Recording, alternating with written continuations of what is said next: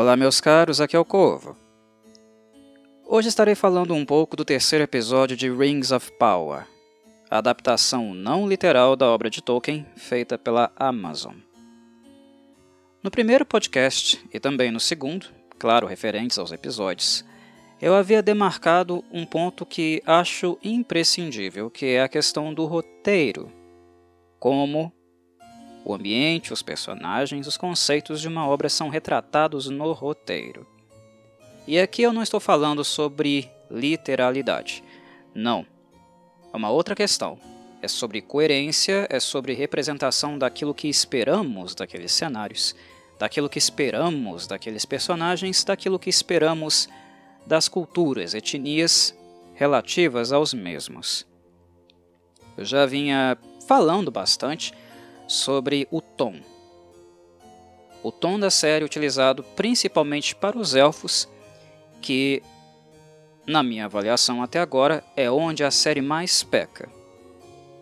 É onde ela ainda não encontrou o tom adequado para retratar esta etnia em específico que é tão importante para a Terra-média. Para a Terra-média e além. O roteiro. Uh, é sempre um grande desafio quando estamos falando de séries de TV. Porque séries de TV são obras muito longas, que demoram para ser produzidas, idealizadas e também escritas. E nem sempre é apenas uma pessoa só que vai escrever naturalmente, porque o texto é gigantesco. Quando nós pensamos em oito episódios de, em média, uma hora da série de TV, estamos falando de oito horas de cenas de texto, ou quando não tem falas, de descrição de cenário, como um cenário deve parecer, o que tem ali, o que ocorre na cena mesmo que ninguém esteja falando alguma coisa. Mesmo que ninguém, um grupo de atores e atrizes esteja atuando diretamente. Tudo isso se insere no roteiro. Tudo isso está presente em um roteiro. Então, o roteiro é sempre uma parte muito importante para dar não apenas coerência para uma obra, mas também fluência. E em séries de TV, nós vemos que vários roteiristas participam do projeto para torná-lo realmente possível dentro da, da lógica de temporada. Muitos episódios, muito material para ser produzido, muita gente vai ter que participar desse processo, porque uma pessoa só não dá conta, é impossível. Em uma série tão audaciosa como essa, que lida diretamente com uma obra que é riquíssima, principalmente do ponto de vista descritivo, como falei lá no primeiro podcast, Tolkien é um descritor. Ele descreve absolutamente tudo o que nós vemos e também aquilo que nós não estamos vendo, para que assim nós olhemos para aqueles detalhes. Os roteiristas da série não estão no mesmo nível do Tolkien e nem estarão. Nenhum que trabalha neste momento ou possivelmente que trabalhará no futuro, que ainda não nos foi apresentado. Porque isso é impossível. Não é a exigência que, de fato, eu, como telespectador, faço a eles. Mas acertar o tom é algo necessário. Porque senão, a obra acaba sendo muito banalizada em pontos onde ela não deve ser e um ponto justamente que ela não deve ser banalizada é na forma como cada etnia, cada povo da Terra-média encara o mundo, a sua visão de mundo que se insere nesse cenário de contatos e conflitos constantes entre as raças que, de certa forma, estabelecem uma relação de diplomacia, têm bons contatos, embora carreguem também ressentimentos né, alguns assuntos mal resolvidos, como nós vemos aqui nesse episódio, quando nós chegamos a Númenor, que é o reino insular que estará sendo apresentado aqui. Uh, há conflitos, há contatos uh, difíceis, assuntos mal resolvidos, mas também quando etnias rivais, no sentido bélico, também entram em contato. São muitas visões de mundo distintas, e eu creio que a obra do Tolkien esclarece muito essas distinções. inclusive nas próprias diferenças que nós encontramos em apenas uma etnia. É o que falava antes dos elfos, falava sobre os, os hobbits, as diferenças entre eles, uh, questões que eu abordei lá no primeiro podcast, eu não preciso retornar aqui. Isso tem que estar muito claro para todos os envolvidos. Não é sensato, não é assertivo, correto que apenas um roteirista esteja preocupado com o tom de um personagem ou etnia em específico. Eu não gostei muito do roteiro do primeiro episódio. Eu apreciei o esforço da Jennifer Hudson, que para mim, assistindo os três primeiros episódios, ela continua sendo a melhor escritora roteirista da série, porque ela acertou no tom dos anões e isso ajudou um pouco através do personagem Elrond. Ah, momentaneamente, foi apenas em um momento isolado, a melhorar um pouquinho o texto, a representação de um elfo em contexto social, em contato com outras raças. Mas a peteca ela volta a cair aqui, no terceiro episódio, no texto de Jason Carroll e Justin Topol. Dos três roteiros iniciais da série, dos três primeiros episódios, eu achei esse aqui o roteiro mais fraco. E talvez uh, isso seja também em virtude do fato do episódio representar as etnias que ou são muito comuns, muito próximas de nós, no caso os humanos, ou então aquela onde a série está tendo muita dificuldade para encontrar o tom certo, porque a personagem que nos guia por esse trajeto, por essa jornada, é uma personagem atípica do ser elfo, do que se espera de um elfo comum, embora ela continue sendo elfa. Estar marcada, estar envenenada pela vingança, né, o sentimento, desejo de vingança, o ódio pelo Sauron. E também muito influenciada pelo luto, pela ferida que ainda não se fechou, da perda de pessoas queridas a ela, não faz com que a Galadriel deixe de ser elfa. E como elfa, ela tem que ter algum nível de temperança, para não ser estúpida. Elfos são passionais? São. Elfos chegam em extremos? Chegam. Mas, como tudo relacionado aos elfos, demora mais. Nesse sentido, eu também posso usar um contra-argumento. Ora bolas, Galadriel aqui é uma jovem Galadriel, não é a Senhora da Floresta, portadora do Nenya, mas ela é jovem para os padrões élficos, no entanto velha para a cronologia do mundo. Ela está aqui há muito tempo. Hum. Eu posso também adotar esse argumento, adotar essa postura. Sim, ela é. Um, mas mesmo assim, eu creio que a personagem, até então, ela está saindo muito do tom, do ponto, em virtude do grau da passionalidade dela. Uh, para um elfo agir assim, de maneira tão descabida, de maneira tão uh, alheia às possíveis consequências, algo realmente muito grave tem de estar acontecendo.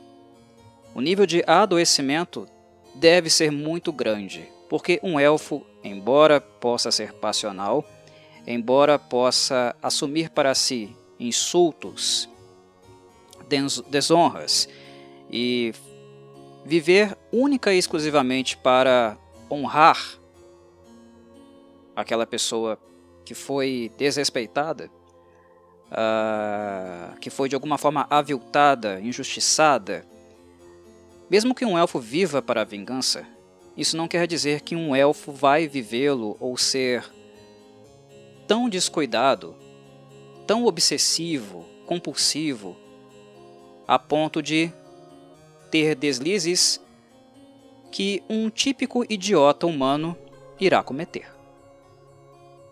E em alguns momentos no roteiro do Carrill e do Double é o que eu sinto a Galadriel fazendo. Isso aqui é estúpido. Um elfo não se comportaria assim, mesmo com a dor que ela sente, mesmo com um desejo de vingança, que faz com que o espírito dela, que o sangue dela, queime, arda. Tá demais.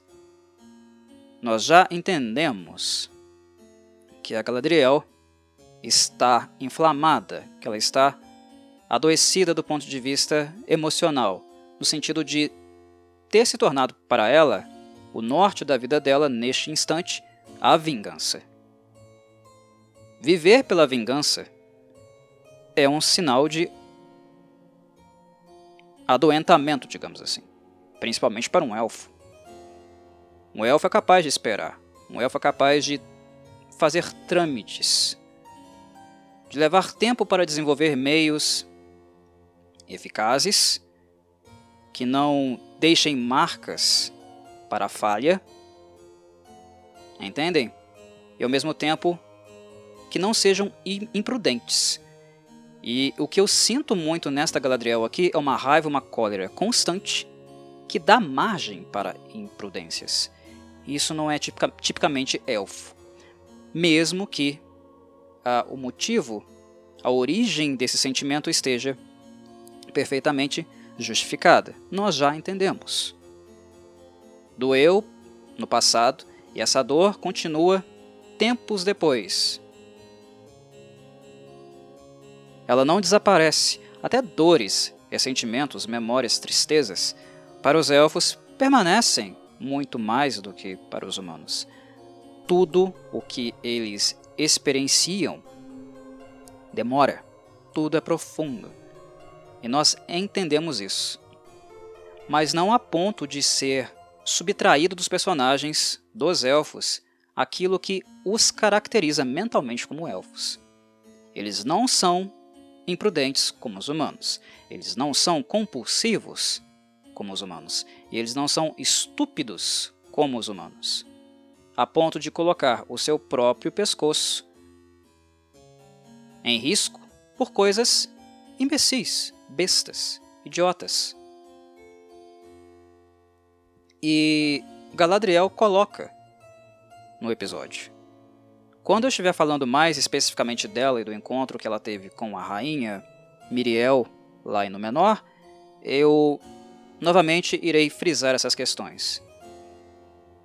Eu antecipei essa fala um pouco, não era para falar agora, mas não me aguentei.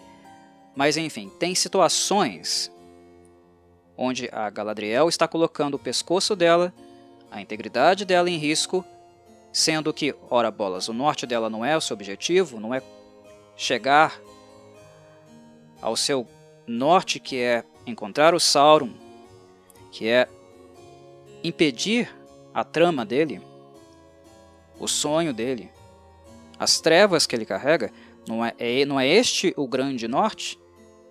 Então ela não pode simplesmente ser abrupta, estúpida, imbecil de colocar a integridade dela em risco, já que ela é uma das poucas, se não a única elfa agora, neste momento na Terra-média. Neste momento aqui, na verdade, fora, né, porque ela está indo menor. Mas é, a única personagem élfica no contexto, neste universo, preocupada com os possíveis passos seguintes do Sauron ela é necessária. E como elfa, ela pensaria nisso. Ela levaria isso em consideração, por exemplo, na hora de conversar com uma rainha, uma regente humana, cujo ela sabe muito bem os povos envolvidos, o elfo, o élfico e o humano, não se dão bem. Guardam mágoas, guardam ressentimento. Os Númenóreanos não são bem-vindos em terras élficas. Há rancor e vice-versa. A palavra de um alto elfo na corte de Númenor tem peso. Um peso muito mais negativo do que teria para qualquer outro humano. Há ressentimento ali, há mágoa ali. E é algo que nós percebemos. Ela está na corte de Armenelos. Ela não está em qualquer lugar humano. Ela está em um lugar que tem historicidade. que carrega uma história muito antiga e uma história que também não está plenamente superada. Entendem? Então, uma elfa como a Galadriel levaria isso em consideração. A maneira petulante como ela age na corte é difícil de, de aceitar do ponto de vista do comportamento de um elfo. Um elfo letrado, um elfo experiente, um elfo antigo, poderoso, nobre, como ela. Entendem? Então, esse é o meu ponto aqui. Mas antes de falar um pouco sobre Númenor e tudo que o episódio nos apresenta lá, além da Galadriel, eu quero voltar um pouquinho no início. Eu quero voltar um pouco na na parte inicial onde uh, nos é mostrado o cativeiro de Arondir. Ele foi capturado no final do segundo episódio pelos orcs e aqui nós vemos um pouquinho o que de fato está acontecendo, qual é o plano de fato uh, dos orcs que estão na região, nas terras do sul, nas terras humanas. Na verdade, o que nos faz descobrir o que eles planejam e qual a direção adotada, na verdade, é a junção daquilo que vemos no campo de escravos, escravos que os orcs têm feito, e a informação que a Galadriel descobre em Númenor, depois de um contato com um possível parceiro. Mas falarei disso depois. Vamos ficar aqui, a princípio, no Arondir e no campo de escravos. O campo de escravos dos orcs, que está sendo concentrado nas regiões do sul, não é um mero campo de escravos humano. O que nós descobrimos com o texto do Carroll e do Double é que os elfos também estão sendo feitos de escravos. E isso também me deixou com uma pulga atrás da orelha. Isso também me fez levantar a sobrancelha. Por quê? Meus caros, quando nós estamos escrevendo alguma coisa, nós temos que adotar uma postura do tipo, quando se trata, é claro, de raças específicas, culturas específicas, de uh, nos colocar no lugar daqueles sujeitos. No caso aqui, dos orcs. Nós devemos pensar: os orcs fariam realmente escravos elfos nas Terras do Sul? Ali, naquele lugar, naquele contexto, naquele ambiente, os orcs fariam escravos elfos. Nós temos que dar sempre um passo atrás, tentar enxergar a questão com o olhar da criatura. Nós estamos falando de uma terra que não foi povoada pelos elfos, ela foi patrulhada. É diferente. Estamos falando de uma terra que é repleta de humanos, que a etnia, né, a raça mais uh, constante mais frequente, mais encontrada ali, são de humanos. E nós estamos falando de elfos na região, mas que patrulham a região. Eles não povoaram a região, eles patrulhavam a região. Isso quer dizer que nós vamos encontrar dezenas de humanos para um elfo. Vocês estão me entendendo? Então não é uma configuração, uma situação onde nós podemos uh, pressupor que os orcs precisam dos elfos. Eles precisam dos humanos. A mão de obra deles são os humanos. E é por sinal também a mão de obra que apresenta menos resistência, ou tem menor capacidade de representar, apresentar alguma resistência. Elfos dão trabalho elfos são mais difíceis de serem escravizados do que humanos. Elfos não entregam informações com muita facilidade quando torturados como os humanos. Orcs conhecem isso. Ah, Corvo, mas orcs são burros. Não. Eles conhecem isso. Orcs conhecem muito bem os elfos, porque eles fazem isso há eras. Há muito tempo. A guerra entre orcs e elfos é muito antiga. São dois povos completamente distintos que conhecem muito bem as características de cada um. O orc sabe o que esperar de um elfo, assim como o elfo sabe o que esperar de um orc.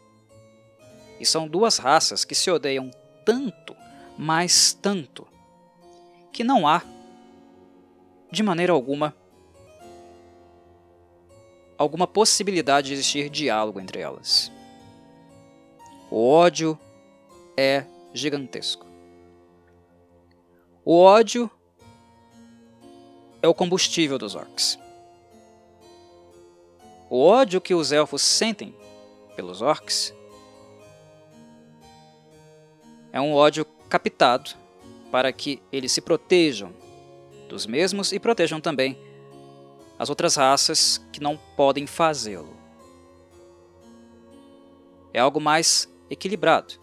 Não é só não é só para destruir os orcs. É um ódio que é utilizado também para impedir que eles destruam os outros.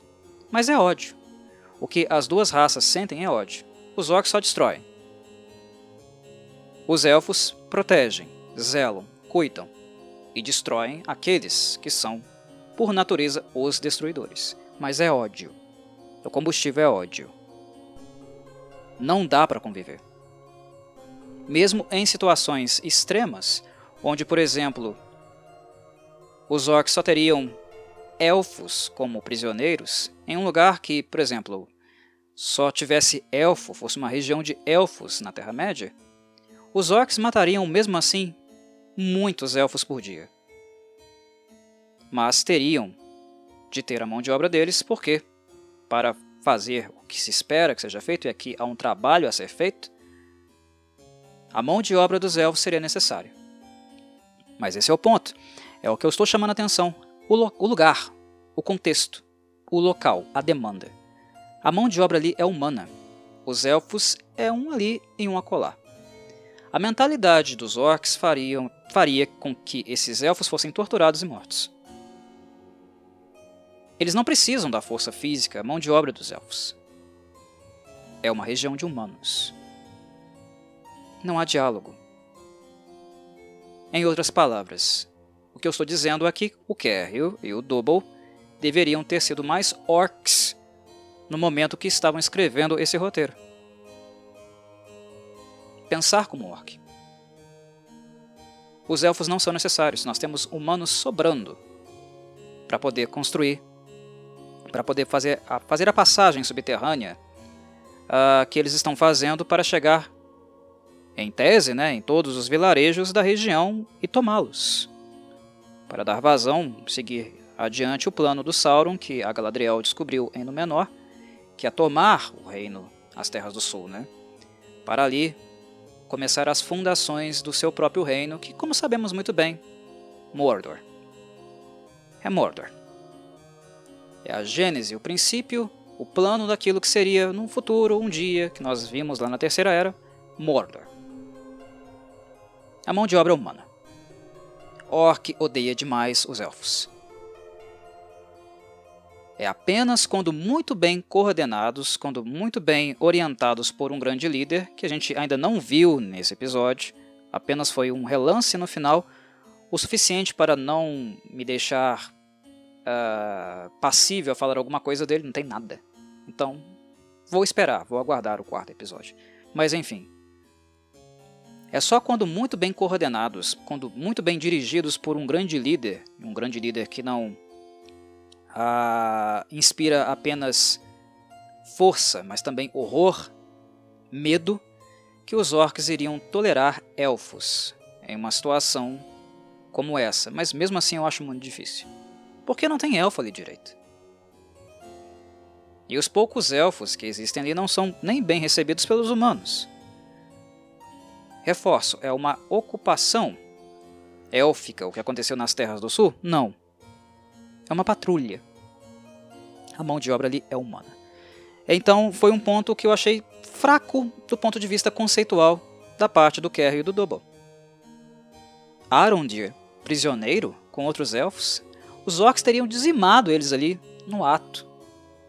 no ato. Não faz muito sentido, entendeu? Eu achei muito estranho. Muito estranho mesmo. Porque a situação não aponta para isso, o contexto não aponta para isso. Quando a situação é desfavorável para aquela configuração que nós queremos naquele ambiente, o que vai ser a primazia sempre vai ser o aspecto histórico, emocional e comportamental da raça que a gente está falando. Os orcs teriam matado eles. A lógica, a coerência apontaria para isso. Achei o texto fraco. E é por isso, por, por exemplos como esse aqui do Carry do Double, que eu achei uh, esse aqui o texto mais problemático, porque quando nós temos a Jennifer Hudson, lá no segundo episódio, apresentando muito bem os anões e dando pequenos vislumbres, né, momentos uh, esporádicos de boa representação élfica também, neste episódio nós não encontramos quase nada de uh, aprimoramento na questão élfica, e quando os orcs começam a ser apresentados também do ponto de vista comportamental, tá? Uh, eu acho que teve deslizes, ok? Mas continuemos a nossa fala. O exemplo que darei a seguir ele é bem ilustrativo sobre essas capenguices que a série tem tido com o conceito élfico. Se trata da árvore, da velha árvore no acampamento Orc. Como nós bem vimos no episódio, os orcs estão cavando túneis, ou então trincheiras, pelo território das Terras do Sul, de forma a chegar nos vilarejos, se aproximar das vilas ali presentes, sem serem percebidos. A camuflagem das trincheiras não está muito boa não, viu? Uh, eu pelo menos não engoli. Os túneis subterrâneos, ok. É uma estratégia óbvia, uma estratégia típica de orc e que de fato é bastante camuflada. Mas as trincheiras, as clareiras da superfície, eu fiquei coçando a cabeça. Como assim, né? abrir uma trincheira e ir em direção às vilas sem que ninguém perceba, os humanos não são tão atentos quanto os elfos, mas eles também não são retardados. E os elfos patrulheiros da região teriam percebido aquilo ali à distância, a muito, muito longe. Não teria sido uma coisa que passaria assim tão desapercebida por eles. Eles não iriam embora e também teriam percebido isso muito antes e teriam enviado alguma mensagem, algum comunicado, algo do tipo, para o Alto Rei. Estranho, hum, deslocado, es esquisito, né? Uh, impreciso. E é élfico também, né? Mas não é esse o ponto, o ponto do deslize élfico que eu queria citar, não. O Kerril e seu companheiro Double, eles escrevem uma cena onde os elfos do acampamento vão se opor aos orcs no que diz respeito a continuar expandindo a trincheira. Tem uma árvore que ela é muito velha, muito antiga no trajeto. E vocês sabem muito bem que os elfos têm um respeito absurdo não apenas com a natureza, mas com tudo que é vivo na natureza. Então, quando um elfo olha para uma árvore tão antiga como aquela, isso é muito claro, isso foi bem retratado na, na fala de um elfo. Ela ganhou o seu, o seu espaço, ela ganhou o seu direito de existir aqui. Ela não pode ser retirada. Eu não vou cortar essa árvore porque você quer passar por aqui, orc. Isso é élfico. Esse é um ponto no texto onde o Kerril e o Double acertam. Entendem? Ali eles retratam elfo, mas eles colocam os pés pelas mãos pelo contexto, porque logo a seguir, ao fazer algo que tem o tom de um elfo, daquilo que nós esperamos de um elfo, respeito pela, pela natureza, enxergar na árvore não apenas um pedaço de madeira, mas uma vida e uma vida anciã, com história e importância naquele lugar, o contexto joga tudo isso por terra esse acerto se transforma em erro porque o elfo está dizendo isso para um orc. Um orc não ouvi. Um orc não enxerga assim, e nem o elfo mais estúpido da raça vai acreditar por um segundo que um orc está interessado ou que ele vai aprender apenas dizendo essas palavras. Um elfo sabe que não é capaz de comover um orc, que um orc não vai se sensibilizar. É uma das cenas mais constrangedoras do episódio, ou quiçá, da série. E quem diz isso é um elfo experiente. Quem tenta dialogar e colocar razão, tato, empatia em um orc, fazer com que ele sinta que a árvore é um ser vivo que não pode ser derrubado, é um elfo experiente. Percebem a, o que eu tenho falado, insistido em termos de capenguices com os elfos? É um elfo muito idiota, é um elfo muito burro. Elfos não são assim. Há o acerto no que diz respeito a levar aquela vida daquela árvore em consideração, mas o contexto é inadequado. Se um elfo tivesse dito isso para um humano num vilarejo, ok, perfeito. Seria a situação perfeita para um hobbit. Mas para um orc, num acampamento de escravos, não, eu não vou derrubar a árvore porque ela é velha, ela é antiga, ela conquistou o seu espaço, o seu direito de estar aqui, de viver nesse espaço. Isso é idiota. E elfos, meus caros, eles têm bom senso, eles não são idiotas, eles não são burros. Primeiro, orcs não são seres com os quais podemos dialogar. Eles sabem disso. E segundo, elfos não dialogam com orcs. No fim do episódio, nós temos a única resposta possível para se ter com orcs. A única resposta que eles conhecem e que eles escutam: pancada, porrada. Ou você tira o orc do seu caminho, ou ele massacra você. Não tem discussão. Ele não escuta. Um orc não escuta. No final do episódio, os elfos passam a responder com resistência por meio da única resposta que é possível, o um único diálogo, entre aspas, não é diálogo, é ação. Ação direta.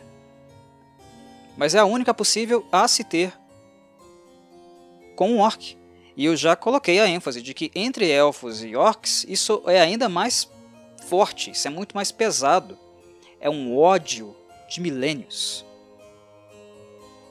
Então aquela cena para convencer o orc a circundar a árvore é uma coisa muito estúpida, algo tão estúpido que nenhuma criança elfa cometeria ou teria tal ingenuidade de tentar argumentar com um orc em prol de uma, de, da vida de uma árvore. Não porque o elfo esteja errado. O orc ele não entende isso, ele é incapaz de entender isso. Ele não liga. O orc, se bobear, ele não liga nem para a própria vida vai ligar para a vida de uma árvore. Onde que os roteiristas, o Kerry e o Double estão com a cabeça? Isso é algo básico. E é algo básico não apenas para quem lê os livros de Tolkien.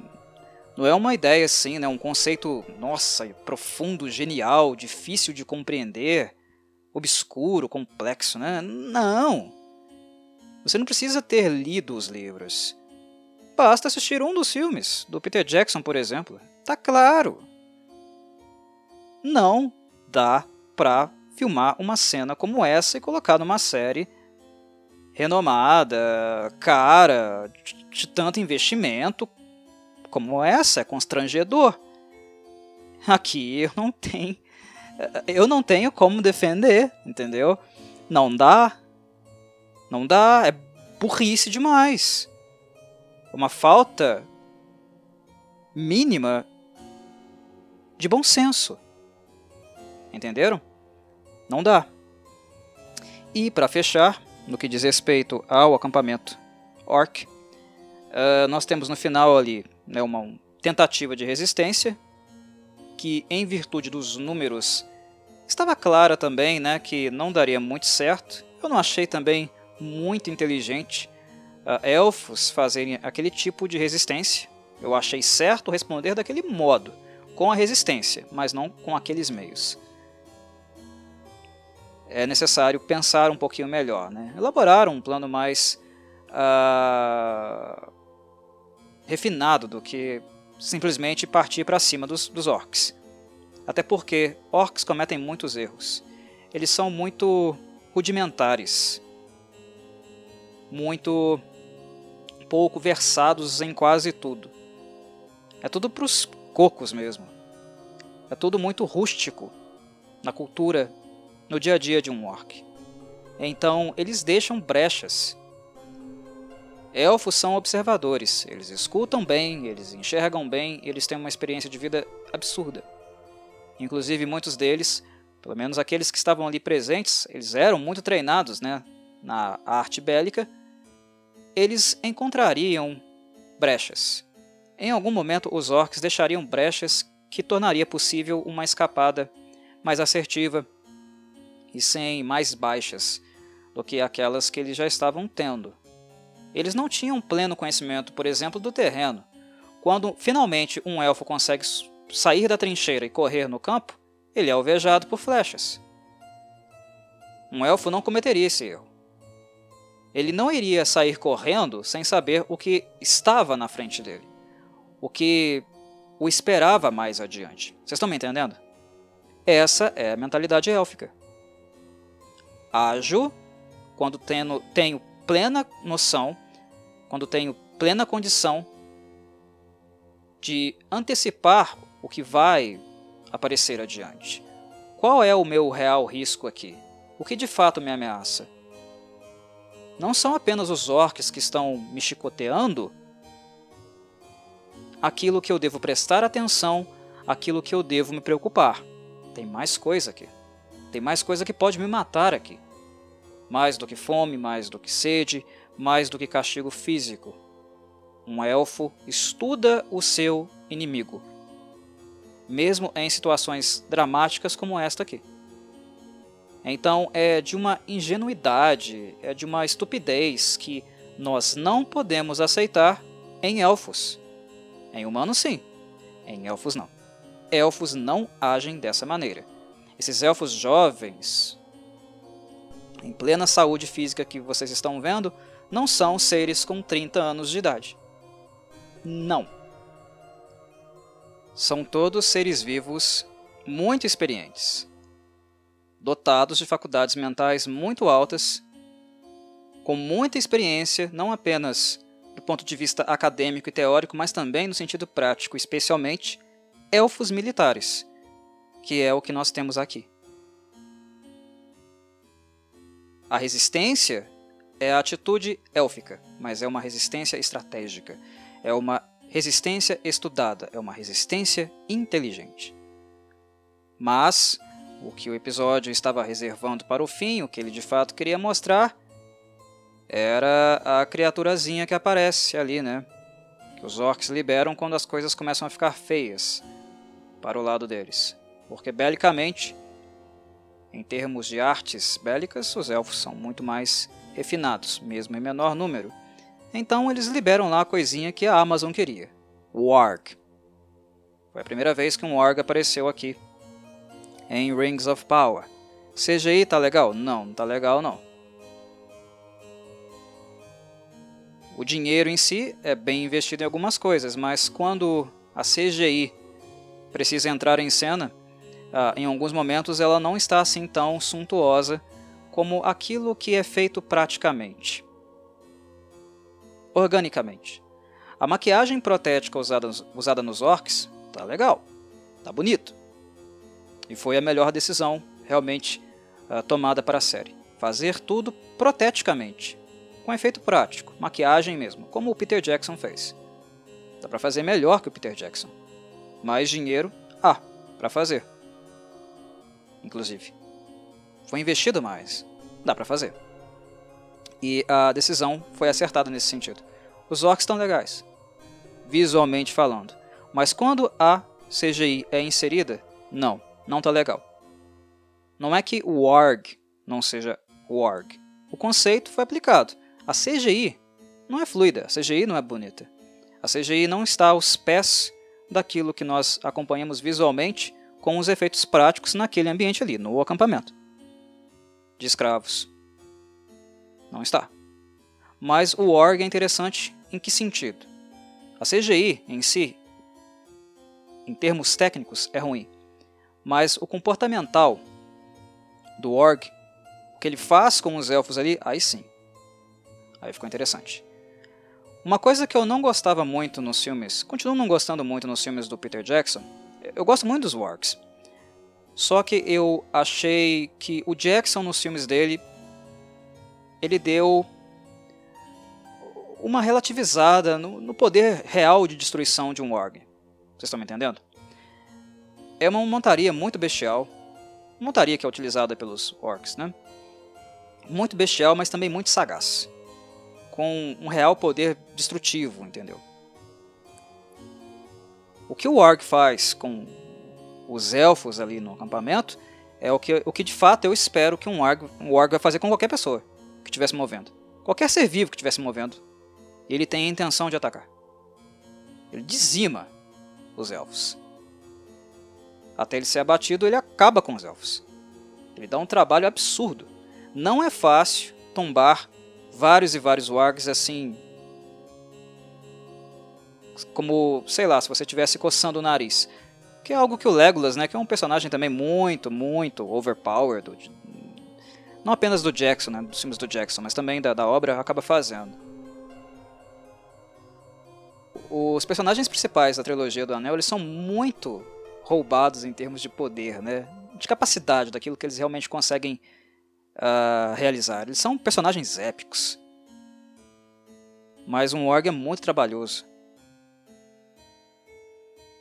Para todo aquele que não é um herói né, já eternizado, de incríveis habilidades, aquele guerreiro que, que está entre os melhores né, que a Terra-média tem a oferecer, que é o caso dos companheiros da Sociedade do Anel, um org seria sempre um adversário a se temer.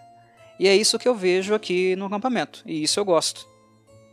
Um orc chegando, atacando um elfo e arrancando a metade do corpo dele, traçalhando ele. É isso.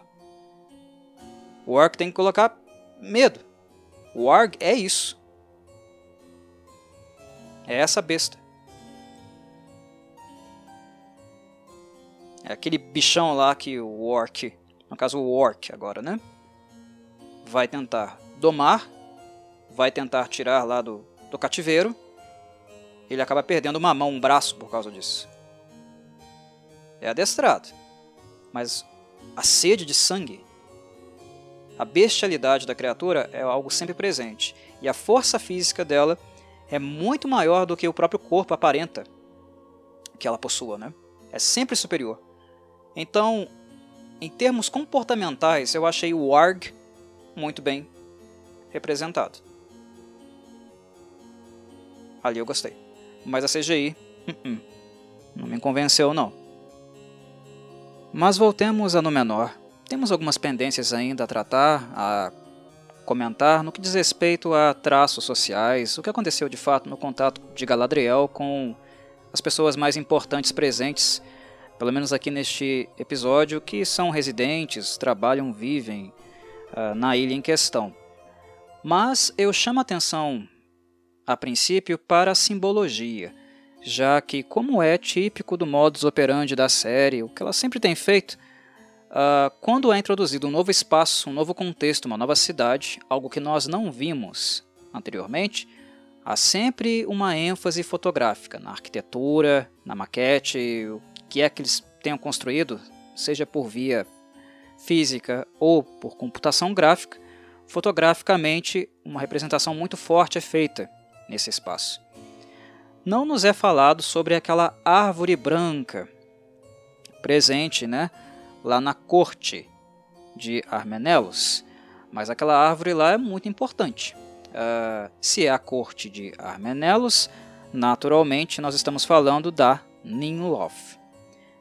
A série não a menciona, não menciona o seu nome, mas devido ao contexto, devido a este recorte aqui uh, ter como objetivo retratar uma ilha de governo humano, que foi uma ilha herdada, um presente dado pelos elfos, uma história que, digamos, a rainha de Númenor questionou. Ela disse ser do seu direito quando Galadriel expôs esse fato a ela. Foi um presente mesmo, tá? a leitura humana sobre a questão é a leitura humana. Nós derramamos nosso sangue, então isso aqui nos pertence. Uh, mas foi um trabalho, né, uma, uma empreitada. A Guerra da Ira foi uma empreitada conjunta lá na Primeira Era. Uh, enfim, a Galadriel tem um ponto. E o ressentimento, como eu falei, existe. E ele é inquestionável, tá? Uh, mas enfim. O símbolo que ficou marcado mesmo na literatura, o símbolo que representa essa união, essa amizade, é a árvore de Ninloth. Ela foi um presente do Eldar. E como ali é a corte de Armenelos, isso me leva a crer que aquela árvore branca que a gente vê na tomada aérea, na representação fotográfica que a série faz, possivelmente seja a árvore de Ninloth não parece com ela, tá? Pelo menos não em representações gráficas, desenhos que nós encontramos na literatura. Não parece com ela. Mas eu, isso me leva a pensar que seja ela. Ora, é a árvore importante da corte de Armenelos, lá no menor, é a árvore de Ninloth. Não gostei da representação. Ela nos faz pensar, por exemplo, na árvore ainda florescente uh, que nós encontramos, por exemplo, em Minas Tirith, lá em Gondor, lá na Terceira Era, claro, né? que não tem nada a ver com essa árvore aqui. Na verdade, as outras árvores brancas dos reinos humanos uh, são heranças dessa primeira árvore aqui, né, de Ninloth. Uh, quando ela vem a ser derrubada pelo Sauron, e aí já contando um pouco da história, antecipando um pouco talvez o que a série vai representar daqui a bastante tempo, uh, o Isildur, ele rouba né, uma das sementes ele planta, cuida de um broto, esse broto depois ele leva para a Terra-média. Né? Ele leva a princípio para Minas Ifil, que lá na Terceira Era também vai ser tomada pelo Sauron e transformada, né? muda seu nome para Minas Morgul, que vocês viram bastante, inclusive no cinema, uh, sendo retratada pelo Peter Jackson. Mas a árvore principal, a original, a grande árvore branca que deu início a uma linhagem de outras árvores brancas é a Ninloth, e ela é um símbolo que representa essa amizade do povo elfo com o povo humano, e principalmente na parceria que eles tiveram contra o Morgoth, lá na Primeira Era. Amizade que aqui já é completamente inexistente. E eu penso que as duas personagens centrais, as mais interessantes do ponto de vista do poder, né, as duas personagens que estão muito acima na hierarquia, que no caso é a Galadriel, que é uma nobre elfa, e a rainha regente Miriel, que é quem manda em Númenor atualmente, quem dita as regras ali, ambas deixam isso muito claro.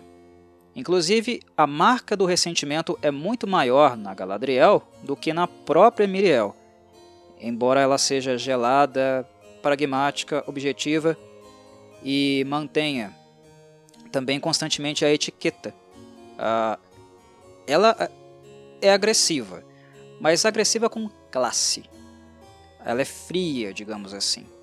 Mas ela não insulta, ela não xinga, ela não ataca diretamente, ela não deixa a cólera tomar os seus sentimentos. E é algo que nós vemos acontecer, por exemplo, na Galadriel.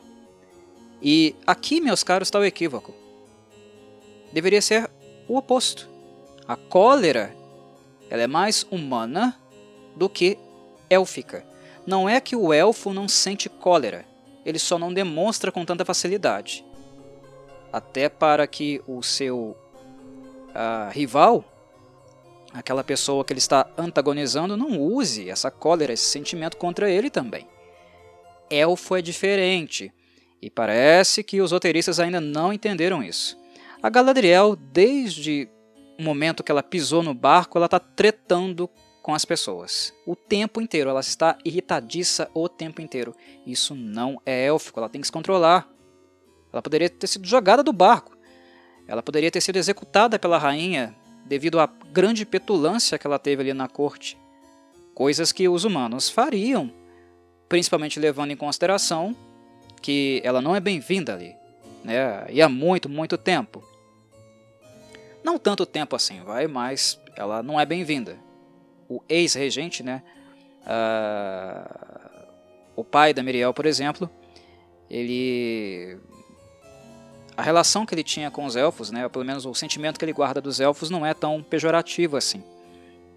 Mas a situação, e aquilo que eu falei sobre leitura da situação, é algo que um elfo ele sempre vai levar em consideração. E a Galadriel não faz essa leitura. O capitão do barco, que na verdade depois nós descobrimos ser o Elendil, ele furta a espada da Galadriel. Isso é algo a se levar em consideração. Em virtude de, sei lá, gerar uma antipatia, sim.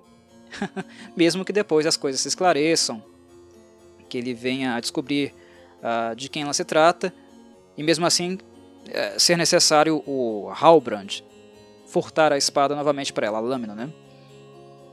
Mas isso não é motivo, por exemplo, para ela antipatizar abertamente. Ela pode antipatizar, mas manter isso velado. Um elfo faz isso.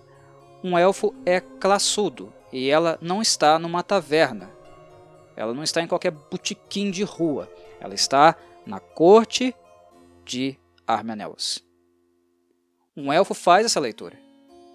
Então a postura que ela tem com a rainha é muito petulante, muito petulante. Não é isso que nós esperamos de uma elfa da categoria com a experiência e com a idade da Galadriel. Então insisto, tá fora do tom. Agora, uh, mesmo que sejam povos, sejam raças que neste instante estejam em conflito, que tiveram um passado juntos, na Guerra da Ira, lutando contra o Morgoth na Primeira Era, algumas posturas humanas também elas têm que ser mais ponderadas. Por exemplo, da rainha Miriel. Eu, eu achei que ela foi muito ponderada. Eu achei que ela foi sensata. Eu não achei natural o desenrolar do diálogo, do contexto, da forma como ela é convencida a deixar a Galadriel em Númenor por alguns dias. Porque, ok, Rainha Miriel falando com uma elfa de alto escalão, Galadriel, o flagelo dos orcs. Aí tem diplomacia. Aí tem concessões. Aí tem aquela atitude de segurar um pouco o orgulho, a vaidade e tomar a decisão correta. Ponderar. A Miriel faz isso. Só que quem faz com que a Miriel seja mais tolerante e flexível com aquela criança birrenta desafiadora, explosiva o tempo inteiro, que é a Galadriel. Tá vendo o, o ridículo? Um elfo não é assim. Mesmo que ele sinta, é, é, ele tenha esse sentimento, ele não é assim, ele não se expressa assim. Ele sabe onde ele está. Ele mantém interno e age com diplomacia. Age com etiqueta. Um elfo não se rebaixa a esse ponto. Um elfo alfineta com as palavras, mas nunca com a violência verbal, uh, carnal, com as explosões, como a Galadriel tem feito. Ela está muito, muito irritadiça. Basta, chega. Alguém tem que chamar a atenção dos roteiristas, embora seja tarde demais, está escrito, está feito. Mas essa é uma correção muito necessária para a segunda temporada. Elfos não são passionais assim. Eles têm paixão mas a maneira de expressão deles é diferente. Ok?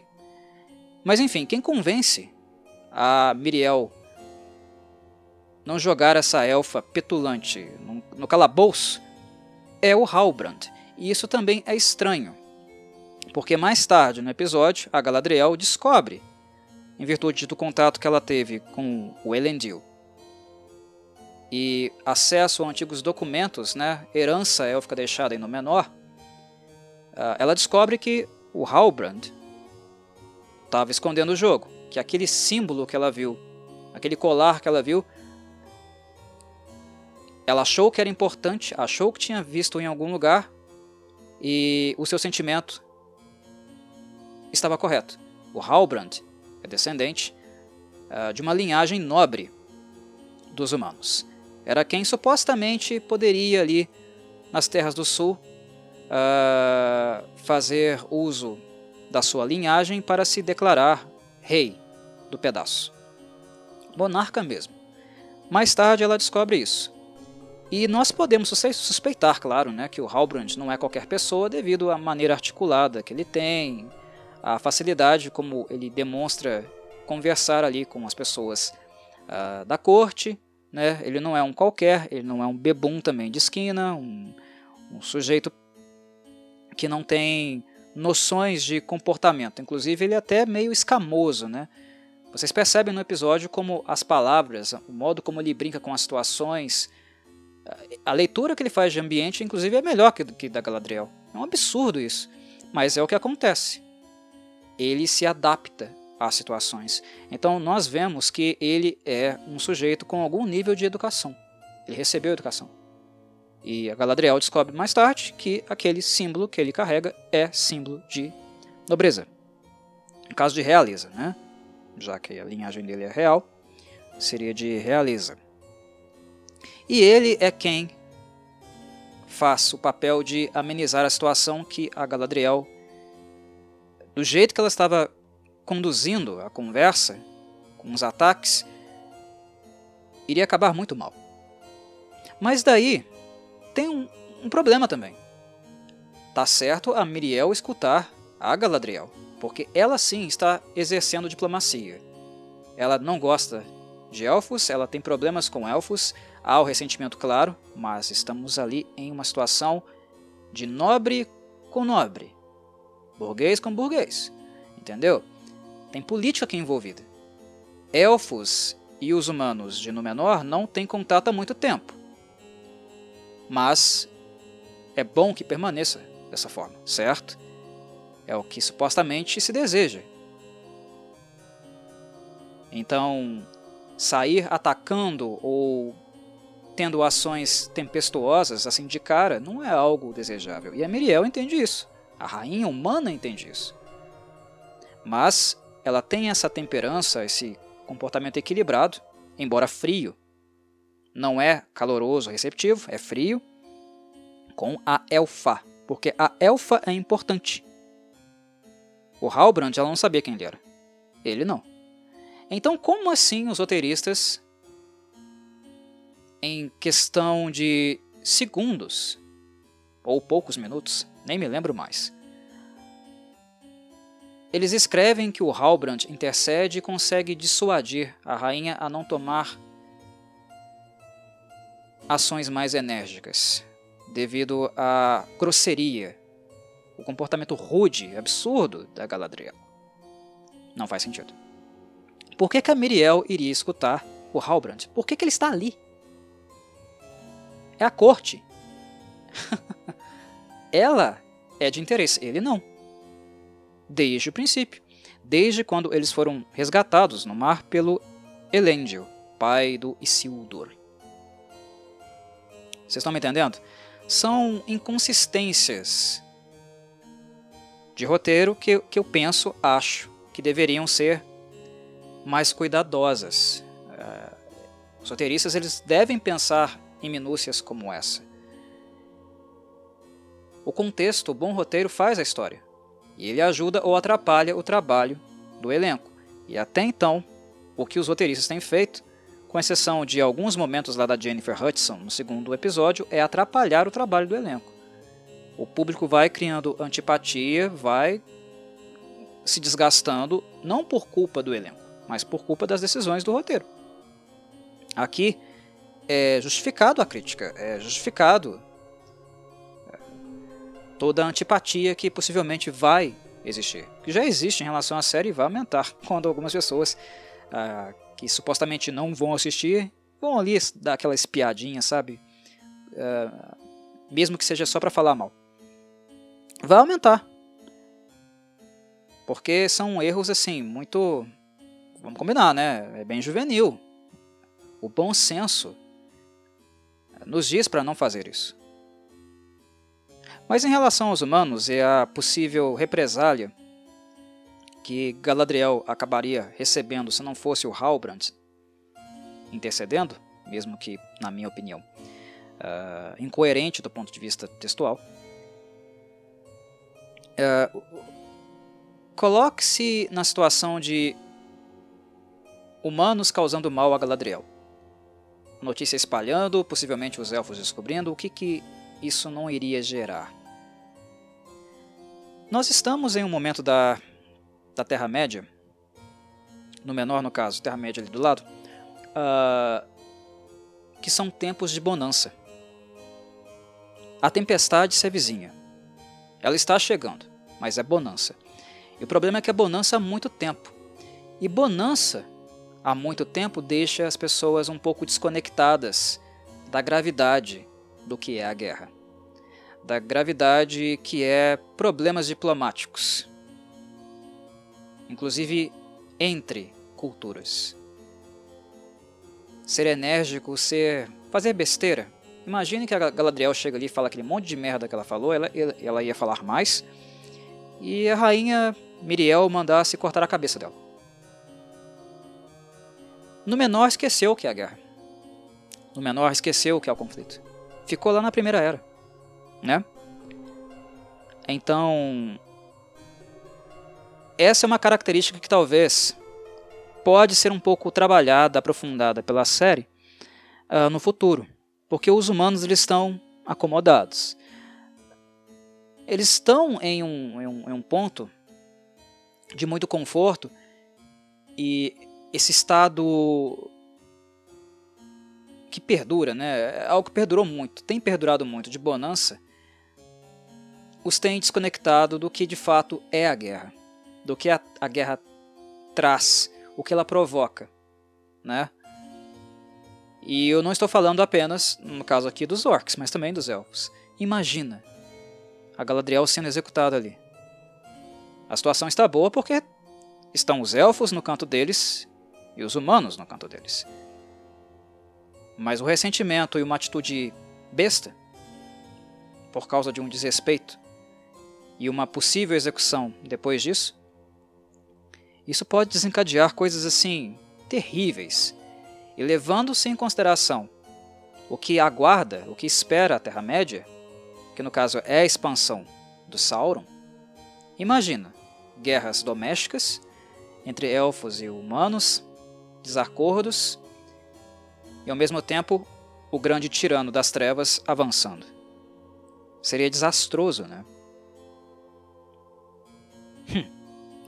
Enfim, uh, o Halbrand e a sua diplomacia, que tem explicação bajuladora, veio muito a calhar, embora naquele momento ali a situação em si e o desconhecimento da Miriel uh, deixem a cena meio que injustificada.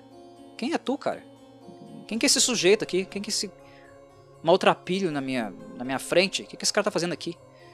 Meu interesse é na elfa. O que, que esse Halbrand aí tá fazendo aqui?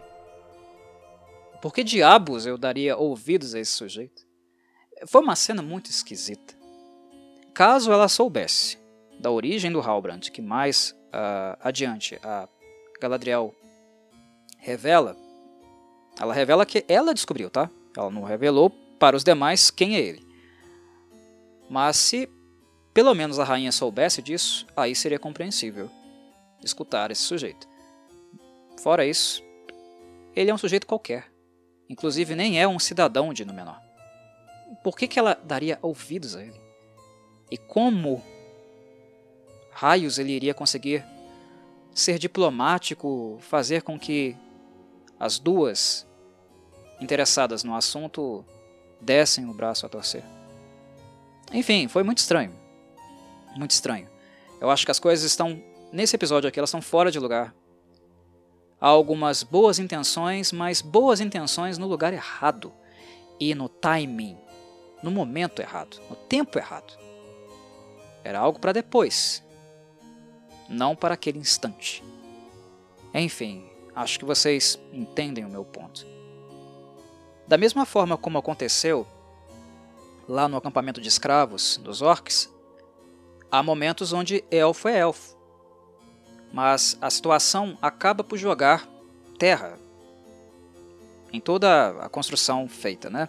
Ah, o, o, o muro, o tijolinho colocado, bem colocado, ele próprio, os próprios roteiristas chegam depois e dão uma bicuda no, no, no, muro. Tudo que eles constroem eles derrubam por causa de coisas mal colocadas, de inconsistências uh, vizinhas ou seguintes. Como por exemplo, uh, o, o Halbrand ele vê em no menor uma oportunidade. É um lugar muito mais pacificado, um lugar muito mais rico do que a, de, a origem dele, né? Das terras muito mais uh, próspero, digamos assim, do que as terras do sul. E ele enxerga ali oportunidades. Ele não quer estragar as possíveis oportunidades que ele terá nesse, nessa cidade. Embora depois ele meio que também se contradiz né, e faz muita besteira lá quando ele está comendo, bebendo uh, em um espaço público. E alguns Númenóreanos, no caso, vão lá perturbar ele. Ele mesmo se contradiz. O roteiro se contradiz. Né?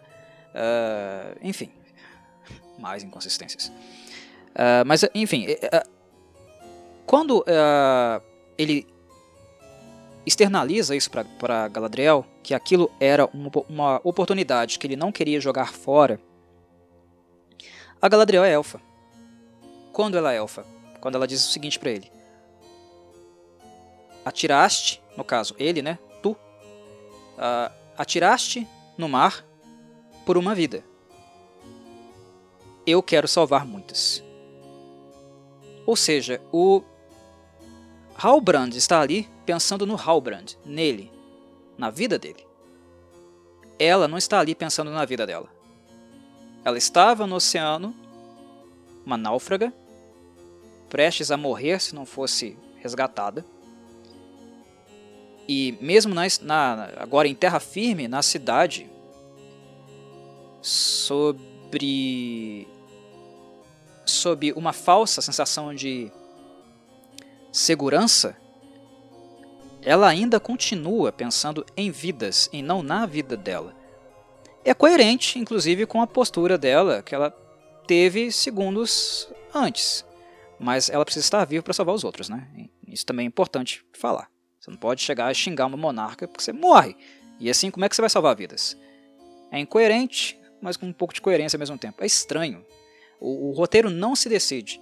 Aqui ela é elfa, mas a postura anterior não é. E é aí que, que, que a incoerência, né, a contradição aparece. Atiraste, Halbrand, no mar, tu. Você se tirou no mar. Por uma vida. Salvar a, a vida dele. Eu quero salvar muitas. Mas a postura anterior essa, essa aqui é élfica. A postura anterior não foi. Então são contradições. Os roteiristas ele, eles inserem elfo, conceito élfico na questão, postura élfica, comportamento élfico, mas pouco depois ou um pouco antes eles se contradizem. Então cria uh, uma, eu não diria uma indeterminação. Na verdade, tem se criado uma determinação de que os elfos eles serão sempre contraditórios. Eles ainda não estão bem lapidados, eles ainda não estão bem estruturados. Diferente, por exemplo, dos anões, que apareceram pouco, mas suficiente. Entenderam? Os hobbits também, eu acho que os Harfoots estão bem. São os Harfoots, não são os hobbits do condado. As pessoas precisam prestar atenção nisso, eles são diferentes. Mas naquilo que é próprio dos Harfoots, eles estão ok. Os elfos continuam muito, muito problemáticos. É como se os roteiristas estivessem a todo momento batendo cabeça. Vocês sentem isso? Vocês percebem isso? É o que eu pelo menos sinto com muita frequência. Enfim. Eu creio que não há muito o que dizer mais sobre o Halbrand, uh, porque o que diz respeito a ele eu acho que eu já disse nesse episódio, né, pelo menos, aquilo que é mais interessante a ele. Tem um aspecto relativo a ele, uh, naquilo que a série se propõe a fazer dele, que eu acho que vale algumas palavras ainda, porque a história dele, desse personagem, que é um personagem da série, não é do Tolkien. Uh, por ser da série, ser um personagem novo, a série também está cometendo um erro na minha avaliação. Porque quando a Galadriel descobre que ele é supostamente o herdeiro das Terras do Sul, que ele tem linhagem real, e que ele é a pessoa que não está seguindo o seu destino de rei, em qual personagem da Terra-média do Tolkien vocês se lembram? Sim, Aragorn. Sério. A Amazon cria um, um personagem novo para fazer algo similar ao Aragorn? Peraí, né? Vamos ser um pouquinho mais criativos. Uh, vamos ser um pouquinho mais autorais. Se vocês querem inserir, inserir camadas novas, usem conceitos de vocês. Se vocês não querem seguir a história como ela é de fato descrita, ou naqueles trechos espalhados do Tolkien, que era muito desorganizado, se vocês não querem usar aqueles trechos, aquelas partes da obra para fazer algo puramente tolkiano. Se vocês querem ter liberdades criativas, sejam criativos, porque aí não tem como eu defender mais também.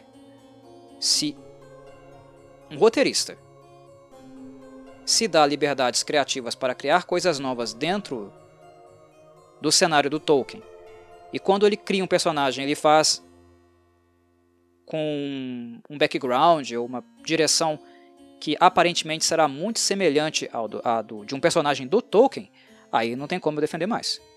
É o Aragorn. Não que o Halbrand vai ser, a história dele vai ser igual à do Aragorn. Até porque nós sabemos que o Sauron vence.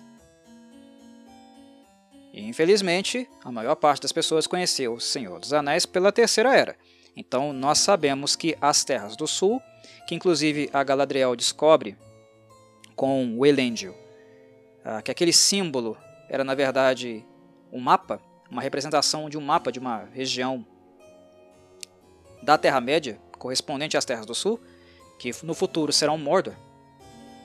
Já que nós sabemos que a Terra em si é Mordor, nós sabemos que o Sauron vence. Mas fazer um percurso ou dar uma história muito similar de um descendente, uma pessoa que tem direito ao trono, a assumir para si o papel do seu destino, do seu dever, blá blá blá blá blá. Nossa, pelo amor de Deus. Isso não é criatividade. Isso é um pretexto para criar algo novo, mas que de fato não é uh, autoral no sentido mais puro da palavra. No tom mais rigoroso que nós poderíamos adotar. Para com isso. Eu disse que era ridículo suspeitar que o Halbrand seria o Sauron, como algumas pessoas deram a entender depois de assistir o segundo episódio. E aqui eu continuo achando aquela, aquela percepção ridícula e continuo também achando ridícula a direção escolhida da, da, pela série para o background dele, para a história dele. Se ele é novo, faz algo novo. Não copia um conceito tolkiano colocando ele em outro personagem. Só para dar aquela sensação de retorno, né, de contato do público com a obra do Peter Jackson, que é um pouco mais próxima né, de fato, do conceito to do Tolkien. Para com isso, cara. Porque senão fica, fica impossível defender. E se for essa a direção, ponto negativo. Eu não quero ver uma subversão uh, do Aragorn. Se é para introduzir personagens novos, eu quero personagens novos. Aí sim. Eu, eu como uh, alguém que está assistindo, apreciando a série, entendo. É um conceito novo, é um personagem novo, mas ele é novo de fato. Então, não tenho muito o que questionar. Agora, puxar tendências, uh, motivações, históricos de personagens que já existem, não nessa era aqui, porque o Aragorn, como vocês sabem, é da era seguinte. Mas copiar para dar essa sensação uh, ao público de que, nossa, é algo parecido, tocar na nostalgia, isso não tem o efeito que se espera não, tá? O público não responde bem com subversões de personagens existentes. E eu espero que o Halbrand, que já começou completamente errado, não vá por esse caminho, por essa direção. E eu também mantenho o que eu disse no segundo episódio. Aquela cena da serpente, Marinha, é impossível. Aquilo não faz o menor sentido. Era para ter morrido os dois. Todos seriam devorados. Se ela voltou e atacou aquela jangadinha de merda, pequenininha, ela teria voltado depois e acabado com todo mundo. Aquilo não faz sentido do ponto de vista lógico, do ponto de, do ponto de vista físico, mesmo que se trate de uma obra de fantasia. Ser fantasia não é ser uh, suscetível a permitir tudo ou a dar justificativas convenientes, mal feitas, né? Uh, pobres.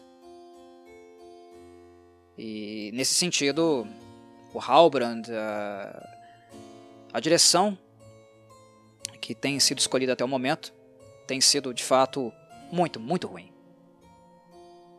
A última coisa que eu tenho intenção de abordar em relação à série, é claro, diz respeito aos hobbits que aqui estão um pouco mais ofuscados, não tiveram tanto tempo assim, né? Para um devido desenrolar. E na verdade, algumas percepções que eu tive uh, no meu segundo podcast se comprovaram aqui, vou falar sobre isso. Mas ainda há um ponto importante a mencionar, comentar sobre a Galadriel, que é a cena dela cavalgando. Ela é emblemática porque uh, no primeiro instante que o Elendil, pai do Isildur, aqui muito jovenzinho, Uh, no momento que ele falou sobre cavalgar, ela. O rosto dela muda, a expressão dela muda. É como se aquela pessoa rancorosa, né, truculenta, estressada o tempo inteiro, o rosto dela muda da água para o vinho. E a cena que se sucede, a cena seguinte, ela é feita com a Galadriel sorrindo naturalmente, realmente ela está feliz. É a primeira vez que nós vemos a Galadriel sorrir de fato, com vontade de sorrir, com prazer, com a sensação do vento, do contato, relação íntima com o cavalo. Isso é élfico também, tá? Isso é um acerto.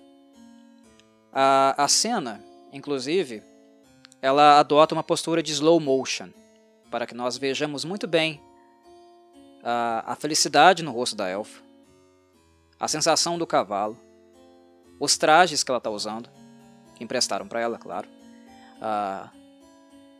o movimento dos trajes, é uma cena fotográfica. E é uma cena em slow motion, que foi a primeira vez que a série usou, então acho que é digno de nota, né, do ponto de vista técnico, para intensificar a nossa sensação.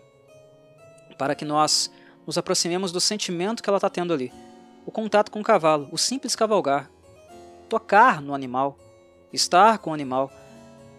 No meio de toda aquela cólera, de toda aquela raiva que ela está sentindo, pela primeira vez ela sorriu com vontade de sorrir. É graça, é estado de graça.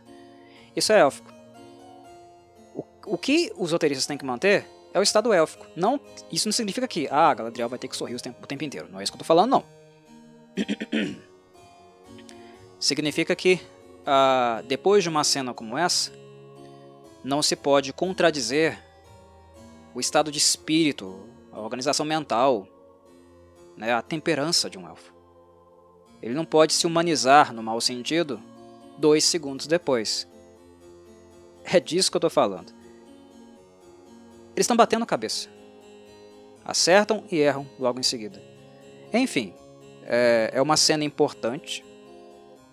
Uh, um momento que do ponto de vista da, da direção da técnica, da técnica utilizada é diferente, então ele também é, digno de nota. Com certeza ele é digno de nota. Por fim, os hobbits. Aquilo que eu havia falado no segundo podcast sobre a representação do pé, que um pé para um hobbit, para um Harfoot, é mais do que um simples uh, meio, no caso, para eles se locomoverem, viverem do modo como vivem, são nômades, né? E também parte da sua identidade, inclusive sendo algo que poderia fazê-los ser discriminados dentro do próprio grupo, o que significa para a identidade de um Harfoot o seu próprio pé, e como ele é visto, por causa do pé também pelos seus semelhantes, por aquilo que ele consegue realizar com os pés. Tudo o que eu havia falado no segundo podcast se comprovou aqui.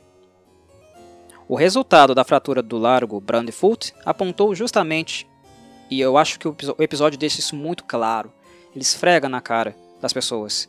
Enquanto os Harfoots os pés peludos se preparam para continuar com a sua migração lá fora, em tom de festejo,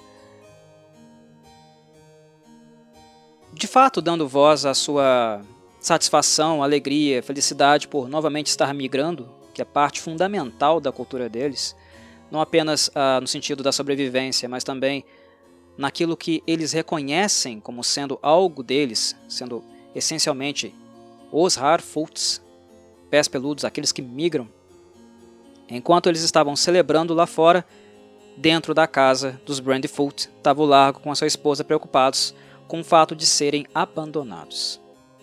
Isso é interessante para que uh, quem está assistindo não caia na falsa sensação de que todo Hobbit é bonitinho, né? Que todo Hobbit é amoroso, que todo Hobbit uh, tem um senso de comunidade tem um senso de comunidade sim, até mais do que outras raças, mas até a página 2. Uma das coisas que os hobbits também podem ser são hipócritas. Mas o interessante é que hipocrisia não é a única característica acentuada que podemos perceber aqui no setor que corresponde a eles. Setor que, por exemplo, é muito rico, inclusive, para desmistificar a ideia de que hobbits funcionam plenamente como comunidade, que todos ajudam uns aos outros. Ajudam, mas até certo ponto. E aquilo que eu falava no episódio anterior sobre os pés se comprovou. O pé para um Harfoot define um Harfoot. Sem os pés, sem a capacidade de locomoção, sem a capacidade de migração, a comunidade praticamente vira as costas para o Hobbit. Né?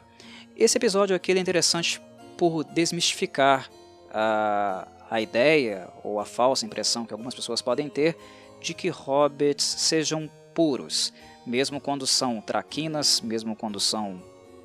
Ah, perdão pela palavra, mas sacanas, né, que fazem umas traquinagens eh, bem uh, maléficas, digamos assim, para prejudicar os outros. Uh, hobbits também têm problemas morais e alguns costumes dos hobbits também apresentam problemas morais, o que torna a Eleanor Brandfoot, a Nori, uma personagem muito interessante, porque ela consegue também enxergar uh, para além desses costumes, por perceber, mesmo sendo jovem e imatura, que alguns costumes dos hobbits apresentam contradições. A série tem tentado nos apresentar os hobbits, os Harfoots, desde o início, pelo menos até aqui. Aqui mudou, aqui a direção ela se torna um pouco mais crítica, mas ela a princípio nos mostrou os Harfoots sendo muito uh, propensos a trabalhar em comunidade no sentido de proteger o todo, o coletivo, as regras, as condutas, a tradição implica na, pro, na proteção coletiva, mas essa proteção coletiva é dos Harfoots. E a questão identitária que eu coloquei no segundo podcast, quando você não tem pé, quando você deixa de se movimentar, na visão da comunidade, o sujeito em si deixa de ser um Harfoot. Isso não é dito claramente, mas na postura, no comportamento da comunidade, isso é muito visível. O que eu previ no segundo podcast, no segundo episódio, aconteceu aqui. É exatamente o que aconteceu aqui. E o que nós notamos, além da hipocrisia, desse falso senso coletivo que só funciona para Harfoot, né? Uh, e o Harfoot que não pode usar os pés não é mais Harfoot, ele é tratado, ele é uh, retirado do seu lugar de pertença, no seu lugar de comunidade, é o que de fato nós vemos acontecer aqui com o Largo. Uh, a hipocrisia reside aí, mas não apenas isso, também a falta de empatia que nós vemos acontecer nesse processo. É importante vocês notarem que quem está purgando, quem está temendo inclusive pela própria vida no episódio, é a família Brandfoot. Uh, enquanto o Largo sofre dentro de casa, com a esposa, com a filha, e a única pessoa que liga de fato para eles é a Pop, que é uma órfã, e eu vou falar dela daqui a pouquinho. Uh, os demais, toda a comunidade continua a vida como se nada tivesse acontecido. Há uma fatalidade. Ele perdeu o pé, não perdeu o pé, né? não decepou, mas quebrou, está inútil. Não pode migrar mais. Eles migram uh, com muita frequência. Mas quebrou o pé, ah, não é mais Harfoot. Uh, vai ficar para trás. Não vai nos seguir. Uh, lembram quando eu falei que o Largo é um sujeito honesto, é um hobbit muito trabalhador, que ele está o tempo inteiro trabalhando pensando no bem coletivo. Ele dedicou a vida dele inteira para manter todo mundo ali seguro. Ele ajudou, ele colaborou diretamente. Mas na primeira oportunidade que ele precisou, que a família dele precisou, todos viraram as costas. E a falta de empatia reside naquele festival em aparência bonito, né, onde todos estão com fantasias, fazendo celebrações, ah, realmente gozando do prazer cultural da migração lá fora. A imagem do festejo é bonita, mas o conteúdo revela a falta de empatia, porque ali do lado, ouvindo de dentro da casa, está uma família com medo, com dor pelo membro que está claramente impossibilitado de andar, mas também medo do fato de ficar para trás, porque isso pode significar, e significa mesmo, nós vemos isso na postura do Sadok Burrows, durante o momento que ele relembra aqueles que ficaram para trás, isso significa fatalmente que o Hobbit, o Harfoot, que não consegue andar, vai morrer. Longe da comunidade, do funcionamento comunal, uh, sozinho, um Harfoot não é capaz de sobreviver. É claro que muitas pessoas que ele lembra foram vítimas de acidentes, como foi o caso da Pop. Né? Uh, o nome da Pop, o sobrenome dela é Proud Fellow. E durante o discurso do Sadok Burrows, ele menciona vários membros uh, da Proud Fellow. A família dela morreu, faleceu ele lembra que eles foram levados por um deslizamento num dia chuvoso. Inclusive, a Pop chora durante esse momento. Esse momento de memória, de resgate daqueles que se foram. Né? A Pop é a que mais se manifesta, mais se sensibiliza com a situação por dois motivos. Um, porque ela viveu isso na pele.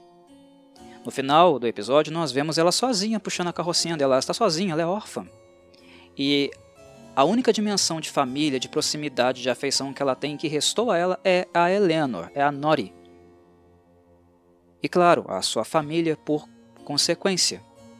E ela está vendo isso acontecer mais uma vez. A sua família emprestada, entre aspas, né? a sua amiga próxima, aquela pessoa com quem ela tem tato, afeição, divide o dia a dia, o cotidiano, está ficando para trás. Isso significa morte.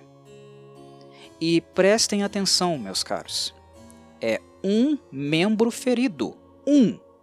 Nós não estamos falando de 15 feridos num total de 50 membros, 40 membros de uma comunidade. Nós estamos falando de um. Ninguém pode ajudar, ninguém pode carregá-lo numa outra carroça. É um costume, é um hábito e é também uma perda identitária. Ele é desligado afetivamente, simbolicamente, culturalmente, do que é ser um Harfoot. É ter pé. Pé para caminhar. Pé para se deslocar. Pé para seguir adiante. Retira-se tudo o que faz de um Harfoot um Harfoot. Sua identidade, sua dignidade, todas as ligações afetivas, qualquer tipo de simpatia, né, de ajuda, de carinho, de compreensão, um gesto de palavra esquisita de colocar aqui, mas ela é ilustrativa, humanidade, né? Uh, é isso, é ter coração, compaixão. O pé, a ausência do pé, a sua função e o símbolo que ele representa para a comunidade, retira do, do, do largo tudo que a ele pertence. Tudo que dá sentido para a vida dele. Porque os outros deixaram de vê-lo como Harfoot. A comunidade inteira, exceto sua filha, sua esposa e a única Harfoot, a única hobbit que consegue se colocar no lugar deles, que é a Poppy, porque ela passou por isso. Vocês entendem? É uma parte muito sensível do episódio, uma parte muito emotiva, muito crítica também, que ajuda também a, a desmistificar a ideia de todo hobbit bonitinho, fofinho, roliço, de grande coração. Não é assim. Nem todos os hobbits são uh, os hobbits da trilogia dos Anéis. Né? De Sociedade, Duas Torres e Retorno do Rei. Nem todos são assim. Nem todos eram e nem todos são. É um outro lado, um outro lado muito mais uh, fincado na tradição e que é algo tão colado na identidade do Harfoot que ele é incapaz de fazer um gesto simples. Caramba, ele é um só. Ele é um só. Ele não pesa muito, não. Vocês estão me entendendo? Há algumas famílias que são maiores do que outras. Os Brandfoot têm três membros. Há famílias que possivelmente têm mais. Eles não podem dividir o trabalho. Eles não são uma comunidade, eles não são um coletivo. Ou apenas né, um agrupamento. Ah, o segundo episódio me deu a sensação, inclusive eu falei sobre isso, sobre coletivo. Eles são um coletivo. Mas há posturas aqui que me, me leva a repensar a colocação, que parece mais de agrupamento. Onde está o aspecto afetivo aqui? Está na pop. Os demais não.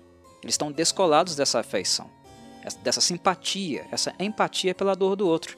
E é isso que nos leva a enxergar, né, a vivenciar, a assistir aquela cena dolorosa, que é um festejo, um festejo lindo, uma comemoração, que lá fora a capa, a aparência é de beleza, mas o interior, o conteúdo é, é, é podre, enquanto na casa reside realmente o tesouro, que é nas ligações, na afeição, na ajuda, no carinho, no cuidado que os Brandfoot têm entre si. A cena da casa é feia no externo, na aparência, porque é alguém com o pé roxo, quase preto, porque foi uma fratura muito grave. E a esposa do lado, né, temerosa é, de ter chegado ali o fim daquela família, porque se fica para trás, morre. Eles não têm condição de se sustentar sozinhos. Ainda mais com um membro que está sem o pé, não pode se locomover, vai caçar como? Como a, esposa dele, a menina, né, a, a Nori, elas vão sobreviver sozinhas. Elas precisam dele. É um abandono, é um deixar para trás, que é o que exatamente eles fazem. Eles não impedem a família Brandfoot de seguir adiante, mas colocam eles no fim já contando que eles vão ficar para trás.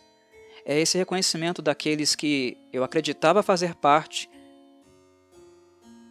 aqueles que eu acreditava que me viam como um igual, me deixando para trás.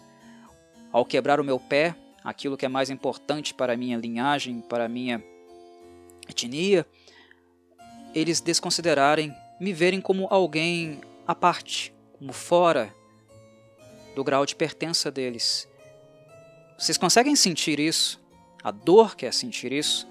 E é bonito como o Largo né, lida com a situação também, porque estar na pele dele, ser abandonado, inclusive colocando a vida das pessoas que ele mais ama em risco, ter a atitude dele, a postura dele em tentar prosseguir para continuar vivendo sem a ajuda daquelas pessoas que ele trabalhou a vida inteira para manter a salvo em segurança, é muito triste, é muito duro. E é justamente o momento de, de melhor dramatização, de melhor crítica interna do episódio, o que faz do episódio uh, assistível de alguma forma. Se eu fosse recomendar o episódio 3, seria por causa disso aqui, desse recorte dos Halflings, dos Hobbits, é isso aqui que tem para assistir de bom nesse episódio. Porque o resto, como eu já coloquei, muito fora do tom. Isso aqui é dramatização, isso aqui é uma boa ambientação, isso aqui é uma boa crítica. E é um momento de muita sensibilidade. Toca as pessoas. A gente se afeiçoa, se apro aproxima da realidade deles.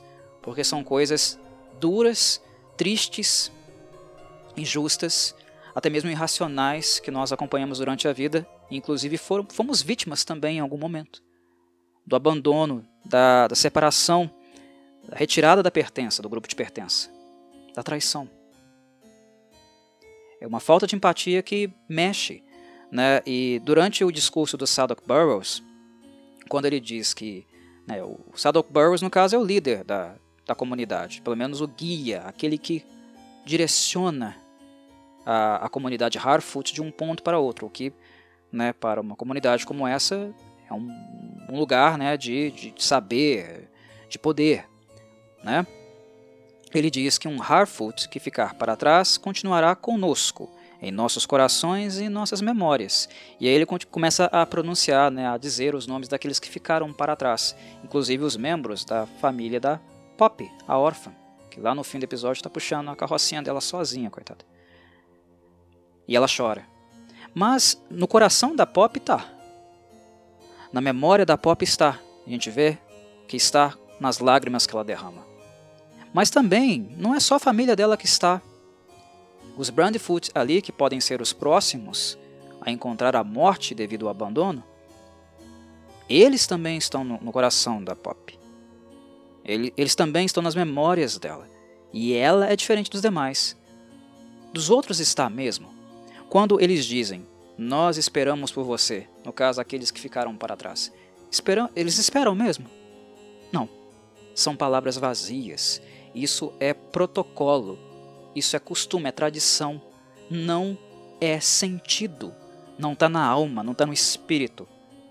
Isso não faz parte uh, do sentimento daqueles ali envolvidos. Eles estão apenas reproduzindo a roda, a engrenagem e é justamente isso que faz da Eleanor Brandfoot muito interessante, porque ela enxerga essas contradições. Ela é muito sentimental, ela é mais sentimental inclusive do que a Pop, ela é mais sentimental de todos ali envolvidos. E, e essa afeição, essa solidariedade, esse sentimento de, de que existe uma forma diferente de existir, de viver, de se relacionar com os outros, de sentir o mundo, é, é isso que faz ela tão fascinante. O Bilbo era alguém muito diferente dentro do condado. Ele tinha esse espírito aventureiro, ele era da pá virada, ele tinha um parafuso a menos, ele era um hobbit diferente. A, a, a Nori tem algo de Bilbo nela, a inspiração certamente é o Bilbo, mas aqui uh, o trabalho está sendo feito de maneira muito diferente, por exemplo, do Halbrand que parece uma fotocópia mal feita, uma subversão é, com um background muito simil similar, né, verossimilhante ao Aragorn, né, do rei ou da realeza fora do caminho. A Eleanor tem algo de Bilbo, mas ela não é exatamente um Bilbo, porque ela é alguém que está dentro, sente o espaço e se diferencia dele. Ela não precisou sair da comunidade para ser diferente, para se transformar e voltar diferente. Ela já está diferente. O Bilbo tinha essa intenção, esse desejo de descobrir o mundo, mas ele era alguém com raízes. Ele custou deixar essas raízes e ter coragem para dar um passo para fora do condado. A Eleanor tem raízes também. Ela é uma Harfoot, mas ela é uma Harfoot com um senso crítico uh, muito forte e que foi sendo criado em virtude da convivência, de coisas cotidianas, da, da, da fala dos Harfoots e das ações, como elas apresentam contradições. Há formas diferentes de existir, há formas diferentes de viver. Nem todo estranho é mal. Como eu posso dizer que o estranho, o diferente, é ruim se eu nem me dei a oportunidade de conhecê-lo? Tem riscos, tem perigos? Tem. Eu posso encontrar o mal, eu posso encontrar o meu fim, mas nem todo o estranho me fará mal. E a maior prova disso é o fim do episódio. Eles iam ficar para trás, é muito peso, elas não conseguiriam carregar tanto peso sozinhas. Elas iam ficar para trás. Mesmo a Pop parando, é um gesto lindo, né? Ela deixa os outros prosseguirem para a carrocinha dela e para olhar como o, os Brandyfoot estão. É muito bonito. A Pop é um personagem, uma personagem que até então tem me surpreendido também. Eu gosto, gostei muito da Nori e gostei muito da, da Pop também. Uh, e agora que eu sei, conheço mais o histórico dela e vi ela sozinha com a sua carrocinha, agora eu gosto ainda mais. Enfim, uh, a atitude da Nori em relação ao desconhecido o estranho, o homem estrela cadente, a atitude dela com ele é o que vai salvar a vida da família dela agora. Ele é grande, ele é forte, ele vai puxar. O que salvou a vida da família dela, dela e da família dela, foi o quê? Essa abertura. Essa crítica interna, foi uma crítica interna em relação aos próprios meios de existir e coexistir dos Harfoots e ao mesmo tempo a possibilidade de conhecer, ser simpática, afetiva com um estranho. Isso vai salvar a vida da família Brentfoot e não aquelas pessoas que supostamente cuidaram, protegeram a família durante toda a vida, até que um pé fosse perdido. Porque quando se perde um pé, você não é mais nada, você é um lixo. Você pode ser descartado, você pode ficar para trás, para depois lá na frente, no próximo vilarejo, no assentamento, digamos assim, né? não é vilarejo, é assentamento. Eles param em um lugar propício. Eles abrirem lá né, o, o pergaminho, o tomo e começar a ler. Largo Brandyfoot, Eleanor Brandyfoot. Palavras vazias.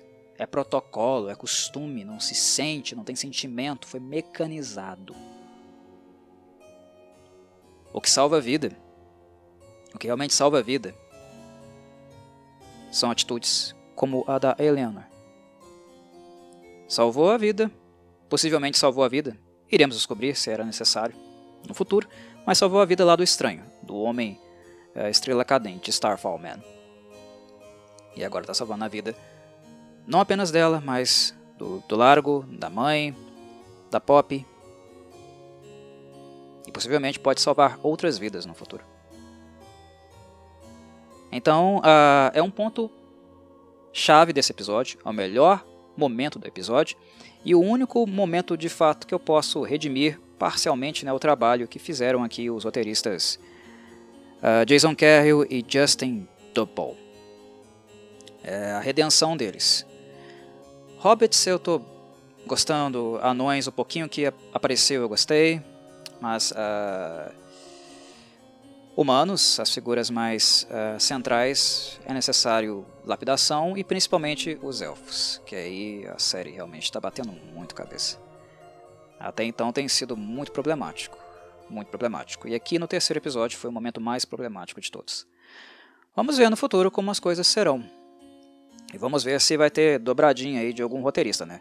A Jennifer Hudson não foi perfeita no segundo episódio, mas ela fez falta aqui como fez. Vamos ver se ela aparece mais uma vez aí, escrevendo mais um roteiro de algum episódio. Mas é isso, meus caros, é tudo que eu tinha para dizer. Forte abraço e saudações, Corvides.